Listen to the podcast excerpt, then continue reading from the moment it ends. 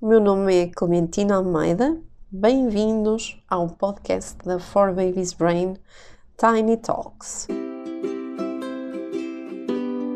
E obrigado por nos usarem como fonte de inspiração e apoio nestes tempos difíceis que foi este ano de 2020.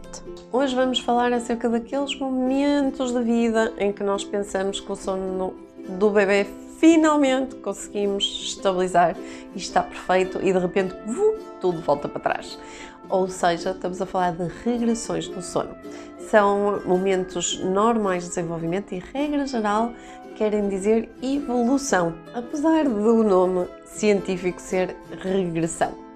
Falamos aqui no canal de várias regressões que acontecem ao longo dos dois primeiros anos, por isso cheque nos outros vídeos se por acaso não está lá a idade do seu filhote e a explicação do porquê que ele agora anda a dormir tão mal quando já estava tão encaminhadinho para um sono fantástico.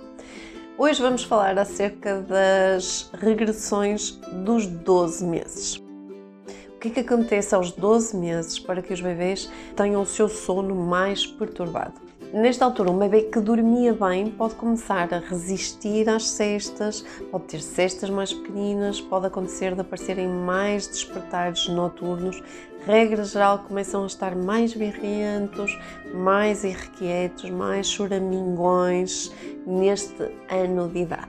E as mamães costumam reparar também que o bebê fica com mais fome, ou seja, mais necessidade de despertar noturno também para se alimentar.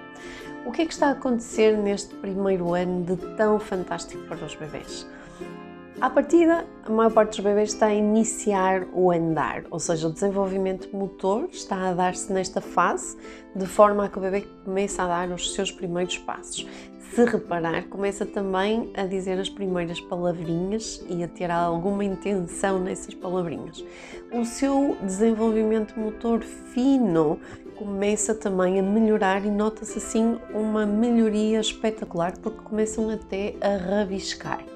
Portanto, estamos a assistir a um desenvolvimento enorme em termos motores, mas também em termos da linguagem e acima de tudo, estamos ainda a sair daquela fase de angústia dos tenhos que acontece por volta dos 8, 10 meses, com algum pico ali nos 9. Portanto, estamos com muito, muito, muito desenvolvimento a acontecer dentro de um cérebro tão pequenino, dos 12 meses de idade, e isso claramente vai perturbar o sonito.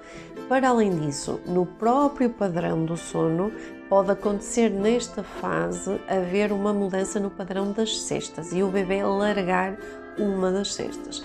Mas atenção, estejam muito atentos aos sinais que o bebê dá, aos comportamentos do bebê, porque é muito fácil nós, enquanto mamás e papás, interpretarmos esta rabugice como e esta resistência à cesta como sinal de que, ok, está na altura de retirarmos a cesta e na verdade não ser isso, ser só a regressão dos 12 meses.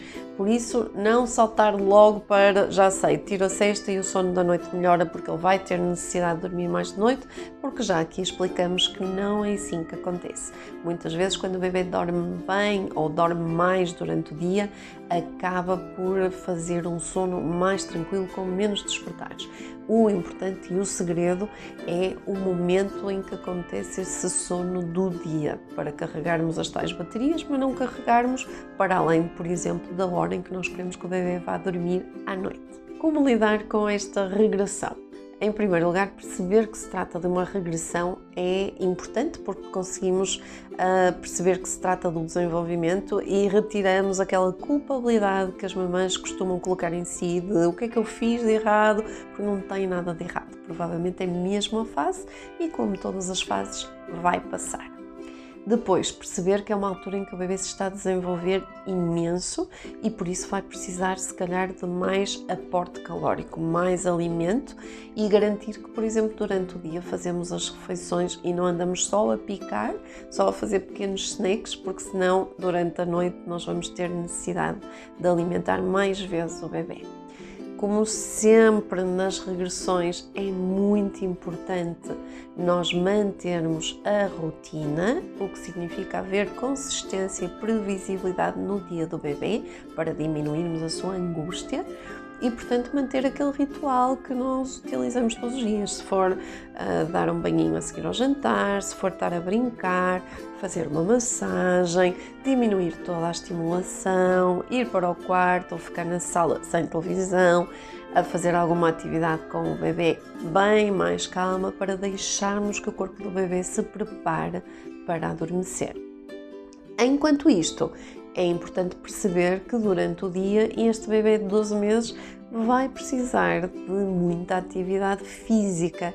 Vamos ter que deixar que ele treine o andar, que ele treine o subir e descer para o sofá, para alguns locais assim.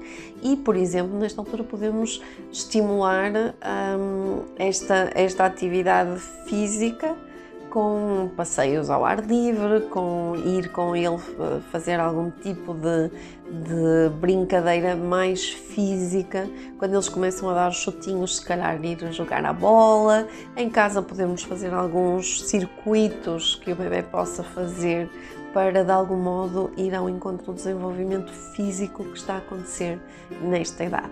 Dar mais miminho, ou seja, extra colo, extra mimo, porque precisamos que o bebê se sinta muito seguro e protegido e sinta a mamãe e o papai como os seus portos de abrigo, os seus portos seguros para lidar com estas fases de mudança.